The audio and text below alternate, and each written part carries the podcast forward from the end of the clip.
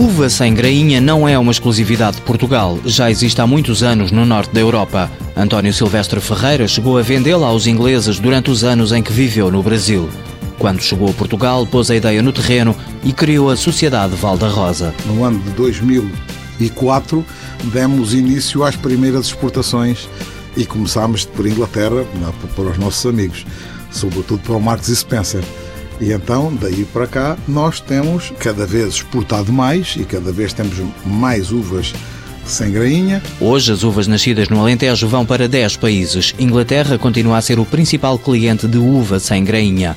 A estratégia de divulgação passa pela presença em feiras internacionais, mas a Val da Rosa diz que os produtos portugueses são fáceis de exportar. É relativamente fácil para um produtor de frutas, de produtos hortícolas em Portugal é relativamente fácil fazer boa figura porque, como os produtos são, na realidade, sempre mais saborosos, mais aromáticos, mais consistentes, então os produtos são desejados.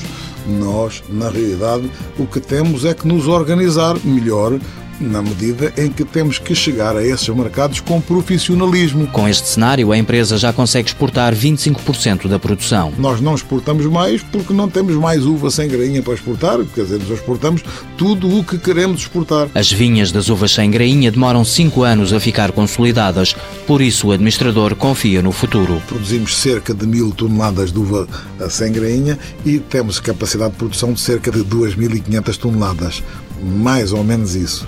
Portanto, a cada ano agora nós iremos tendo possibilidade de produzir mais uvas sem grainha e, portanto, possibilidade de exportar mais. Apesar de ainda não estar na capacidade máxima, a empresa já pensa em aumentar a área de plantação.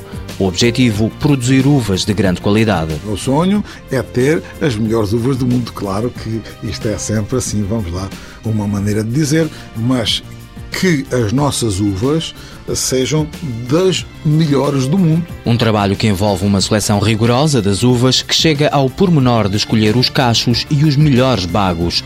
É por isso que em época alta a Val da Rosa chega a empregar mais de 500 pessoas. Val da Rosa Sociedade Agrícola Limitada, criada no ano 2000, sede em Ferreira do Alentejo. Faturação em 2010, 7 milhões de euros, 300 postos de trabalho permanentes.